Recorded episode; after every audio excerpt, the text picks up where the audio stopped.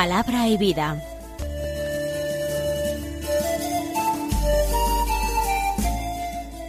Con el padre Manuel Horta desde Sevilla.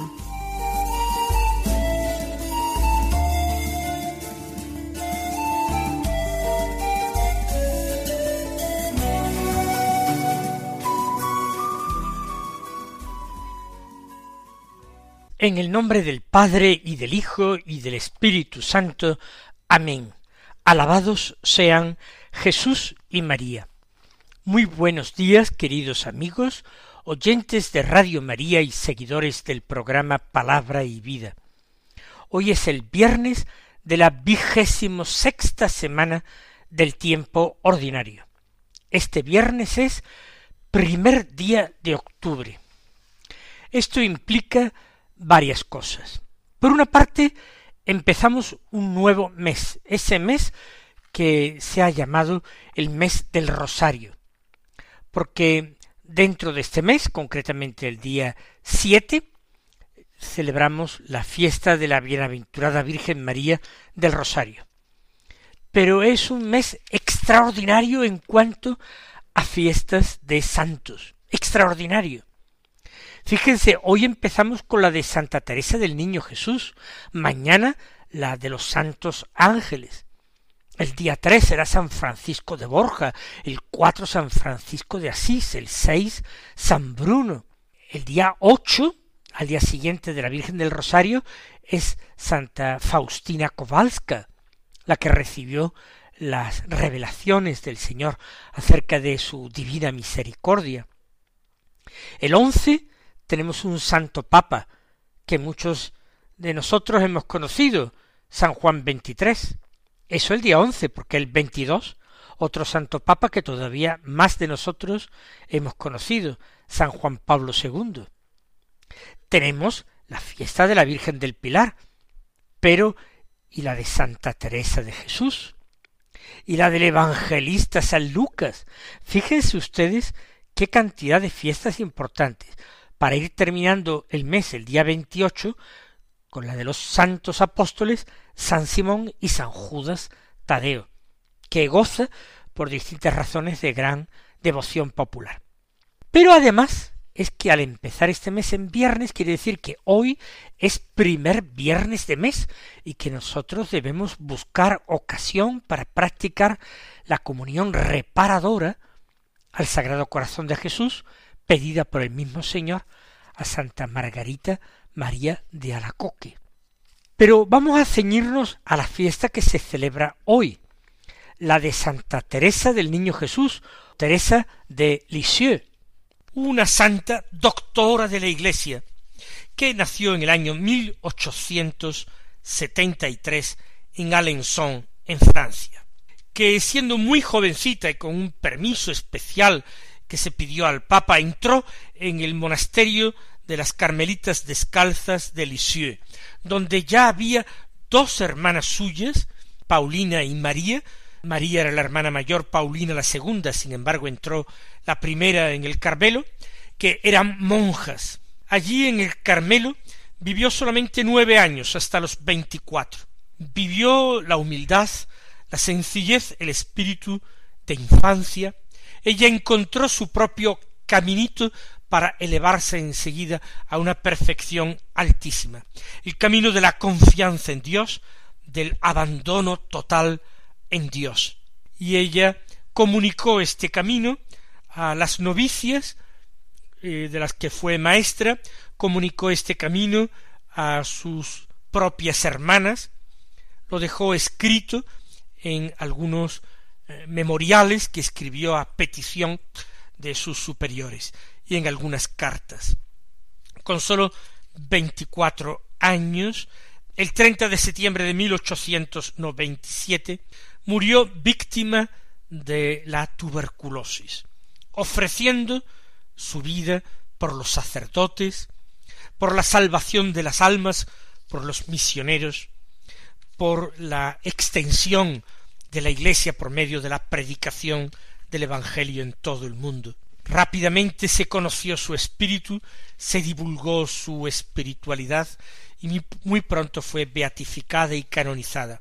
Finalmente el Papa San Juan Pablo II puso su nombre en la lista de doctores de la Iglesia. A pesar de que tiene poca obra escrita, se hizo una excepción con ella, dado la importancia de su doctrina para el mundo moderno y lo mucho que había influido su espiritualidad en una serie de autores importantísimos y otros santos que habían bebido de sus escritos. Pues vamos entonces a escuchar y meditar la palabra de Dios que se proclama en la liturgia de la misa de hoy. Como la categoría litúrgica es solamente de memoria, se puede hacer la lectura continuada, seguir con el Evangelio de San Lucas en el capítulo décimo y la primera lectura que empieza a ser a partir de hoy del libro de Baruch. Pero tiene tal importancia, como ya hemos dicho, esta santa, una santa que fue llamada por San Pío La mayor santa de los tiempos modernos, que se proponen también lecturas especiales para ella, un Evangelio de San Mateo y una primera lectura de Isaías. Y de una forma excepcional voy a tomar estas lecturas eh, específicas para la celebración de Santa Teresa del Niño Jesús. El Evangelio ya dicho de San Mateo capítulo 18 versículos 1 al 5, que dicen así. En aquel momento se acercaron los discípulos a Jesús y le preguntaron, ¿quién es el mayor en el reino de los cielos? Él llamó a un niño, lo puso en medio y dijo, en verdad os digo que si no os convertís y os hacéis como niños, no entraréis en el reino de los cielos. Por tanto, el que se haga pequeño como este niño, ese es el más grande en el reino de los cielos. El que acoge a un niño como este en mi nombre, me acoge a mí. Quiero reseñar una circunstancia bastante curiosa. Precisamente hace un par de domingos, el, que fue el domingo vigésimo quinto del tiempo ordinario, nosotros leíamos como evangelio un texto de San Marcos, el evangelista que se está leyendo ahora en el ciclo B de lecturas dominicales, pues leíamos un texto del Evangelio de San Marcos en el capítulo nueve, en el que se nos narraba el mismo acontecimiento, pero de una forma un tanto distinta. Y esta misma semana, el lunes de la vigésimo sexta semana del tiempo ordinario, pasado lunes, leíamos el mismo episodio, pero en el Evangelio según San Lucas. Esto fue el pasado lunes, día 27. Y hoy, como escogemos el Evangelio propio de la fiesta de Santa Teresita, encontramos de nuevo el mismo texto, pero también un poco distinto en el Evangelio de San Mateo. Vaya, y no lo hemos encontrado en San Juan porque San Juan no recoge este episodio. Cada evangelista lo narra de una manera distinta, muy distinta. Si recordamos el del lunes, que era el último que hemos escuchado, se suscita una discusión entre los discípulos acerca del que es más importante. Y entonces Jesús zanja la discusión, la conoce en primer lugar, leyendo sus corazones, y después coge a un niño, lo pone en medio, y les dice el que acoge a un niño como este en mi nombre, me está acogiendo a mí, etc. En el texto un poquitín más alejado de nosotros de hace un par de domingos, del domingo vigésimo quinto de San Marcos, Jesús iba caminando por Galilea, seguido por sus discípulos, y no quería que nadie se enterara de su paso por allí. Iba de incógnito, porque porque aprovechaba la caminata para instruir a sus apóstoles.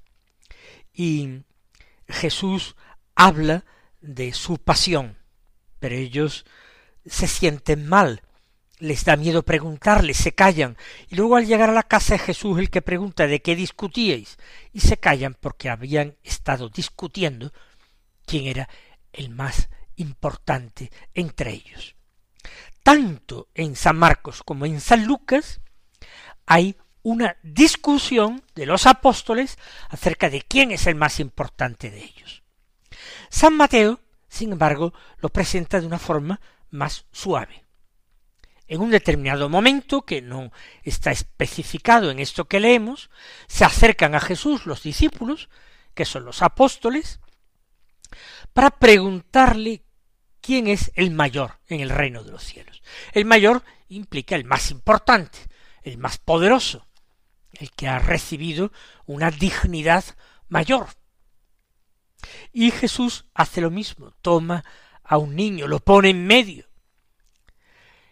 Pero vamos a ver qué, qué diferencias. Aquí no hay discusión previa, no es Jesús el que regaña, aquí no sabemos dónde está, no se dice si está en el camino o si está ya en la casa. Se le acercan y le preguntan quién es el mayor. Y Jesús, que conoce entonces esta circunstancia y esta preocupación de los suyos, y no la conoce propiamente de una forma sobrenatural, sino que vienen a preguntárselo, llama a un niño. No, no es que lo coja, lo coge del brazo o lo abrace como en otros evangelios. Aquí lo llama y lo pone en medio. Simplemente se trata de un ejemplo. No se trata solamente de una efusión cariñosa por parte de Jesús hacia este niño, sino que este niño es una enseñanza viva para los discípulos. Y Jesús les dice, en verdad os digo, si no os convertís y os hacéis como niños. Jesús habla de conversión, cosa que no hace en los otros evangelios. Convertirse y hacerse como niños. ¿Son dos cosas o es la misma cosa? Diremos que toda conversión implica poner la confianza entera, absoluta, completa en Dios. En ese sentido, toda conversión a Jesucristo al Evangelio, al reino. Toda conversión cristiana es un hacerse como niños. Aunque no siempre el hacerse como niños eso implica una conversión cristiana. ¿A qué hay que convertirse? Pues a esa dependencia propia de los niños en relación con sus padres como yo ya les he dicho, pues recientemente comentando este Evangelio en San eh, Lucas y en San Marcos, un niño reconoce que no sabe muchísimas cosas, pero no le importa, porque su padre sí sabe y está dispuesto a ayudarle, a instruirle, a explicarle las cosas. Un niño no puede muchas cosas, y sin embargo tampoco se inquieta, porque tiene unos padres que sí pueden hacer esas cosas, y basta con que él se lo pida. Un niño no tiene muchas cosas. Sin embargo, no le importa, porque tiene unos padres que parece que tienen de todo. Y entonces él no se preocupa porque sus padres cuidan de él, porque lo quieren. Entonces, la dependencia respecto del padre para un niño no es enojosa en absoluto, ni desagradable. Al contrario, es una dependencia segura, gozosa, confiada, filial. Pues esa misma actitud es la que hay que mantener hacia Dios nuestro Padre. No tenemos que infantilizarnos, sino que tenemos que vivir el profundo abandono, la profunda y total dejación en manos de nuestro Padre Dios. No de una forma resignada, sino de una forma encantada. si ustedes me permiten la expresión. De una forma encantada, porque nada ha de faltar a quien pone toda su confianza, toda su esperanza en Dios. Nada le faltará. Por eso ven aquí esa conversión a la que llama Jesús, no es algo distinto de esa aceptación gozosa de hacerse como niños totalmente dependientes de Dios, rehusando preocuparse, angustiarse, estresarse por nada. Los niños tampoco tienen grandes preocupaciones ni suelen ser víctimas de angustias y estrés, salvo casos excepcionales. Pero todavía el tenor de vida que tienen no les empuja a esto. Para ellos el mundo es más sencillo, la vida es más fácil. Basta con qué? Con pedir. Basta con preguntar. Y a eso se dedican, a preguntar, a veces de una manera que parece casi compulsiva, porque quieren saber las cosas, quieren desentrañar el misterio, el sentido hondo de las cosas, y preguntan mucho a sus padres. Y también piden, lo piden todo, lo necesario, lo conveniente, lo divertido, lo totalmente superfluo, realmente será una astucia o capacidad eh, educativa de los padres eh, la que les llevará a veces a negarse a estas peticiones, porque los padres con mayor madurez toman conciencia de que no son convenientes que para el niño que las pide estas cosas. Con Dios, como he dicho, lo mismo, con la confianza con que vivió su entrega al Señor, Teresita del Niño Jesús, con esa misma confianza con que se entregaron a Dios todos los santos, y particularmente pues algunos que cultivaron esta virtud por encima de otras, o el Señor les concedió más gracia para vivirla más intensamente. Así pues, si no os convertís, si no cambiáis profundamente, si no volvéis a ser como niños en vuestra relación con Dios, entonces no entraréis en el reino de los cielos. Y la amenaza es fuerte, la advertencia es muy grave. No se trata simplemente de una actitud que constituye un adorno espiritual, no, se trata de una gracia que hay que pedir y que es una gracia de, del primerísimo nivel, de estricta necesidad. Hacerse como niños, y si no os hacéis, olvidaos de entrar en el reino de los cielos. No es para vosotros el reino de los cielos. Y termina sus enseñanzas Jesús añadiendo, por tanto, primera conclusión, diría yo, el que se haga pequeño como este niño, ese es el más grande en el reino de los cielos. Y con esto Jesús contesta esta pregunta que le han hecho al principio del Evangelio. ¿Quién es el mayor? Paradoja, respuesta paradójica de Jesús. El mayor es el más pequeño, el que se reconoce más pequeño, el que se acepta a sí mismo como más pequeño, el que acepta con gozo, no con angustia ni dolor, acepta sus ignorancias, sus incapacidades, sus impotencias, sus pobrezas profundas, materiales, eh, intelectuales, morales, espirituales, aceptarlo todo. Humildad, la humildad es una vertiente precisamente de este hacerse como niños, porque implica entrar también por caminos de pobreza el que se haga pequeño como este niño es el más grande en el reino. ¿Queréis saber quién es el mayor en el reino? El que se haga como un niño. Pero el matiz es interesante. No es el que por carácter o por naturaleza sea así. No es la persona inmadura que se resiste a crecer y padece ese llamado eh, síndrome de Peter Pan, no, no se trata del niño que se resiste a crecer. Es una actitud espiritual que revela o manifiesta una gran madurez interior. Pero esta es, ya digo, la primera conclusión que hace Jesús. Y además, al discípulo, a quien transmite esta enseñanza, por tanto, también a nosotros, nos hace una advertencia. Él nos da la gracia, pero hace falta que pongamos de nuestra parte lo que hemos de poner. La primer, lo primero, la buena voluntad, la disposición pronta para hacer lo que Dios quiere. Pero en segundo lugar, un esfuerzo ascético continuo, una lucha, el combate cristiano contra el orgullo, contra la soberbia, contra la autosuficiencia.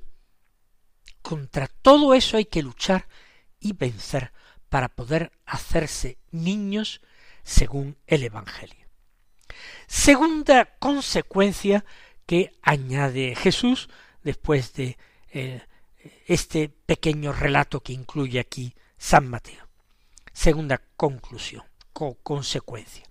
El que acoge a un niño como este en mi nombre, me acoge a mí. Parece que esta conclusión ya se aparta un poquito de esta enseñanza o de este tema de la pequeñez reconducida por Jesús a la virtud espiritual de la humildad y de la pobreza interior y a la conversión. Aquí se dice que el que acoge a un niño como este se deberá a esto, como dicen algunos, a que se trata de dos ocasiones distintas. Una en que Jesús pone a un niño en medio para decir que hay que convertirse, que hay que hacerse pequeños si uno quiere ser grande en el reino, y no sería que en otra ocasión también el Señor tomó a un niño y quizás esta vez eh, lo abrazó o lo cogió de la mano. Puede ser. Porque ahora lo que se está hablando no es que hay que hacerse como niños, sino que el que acoge a uno como este, a un niño como este, ese no es que sea el más grande, es que me está acogiendo a mí mismo. Y el que acoge a Jesús está acogiendo al Padre también, y al Espíritu Santo también. El Señor está haciendo referencia a algo que tratará por extenso en el Evangelio de San Juan, en el cuarto Evangelio, que es el tema de la inhabitación, que Él quiere vivir en nosotros. Si alguien me ama, mi Padre le amará, y vendremos a Él y haremos morada en Él, viviremos en Él. Pues esto es lo que está enseñando a Jesús, con el pretexto del niño que está puesto como ejemplo, el que acoge a uno como éste, en mi nombre, me está acogiendo a mí mismo. Y quien acoge a Jesús en su vida, su vida se transforma, su vida cambia. Mis queridos hermanos, que incluso este Evangelio que hemos repetido tres veces en pocos días, que creíamos que ya nos lo sabíamos del todo, lo acojamos en nuestro corazón y le permitamos dar fruto en nosotros. El Señor os colme de sus bendiciones y hasta mañana si Dios quiere.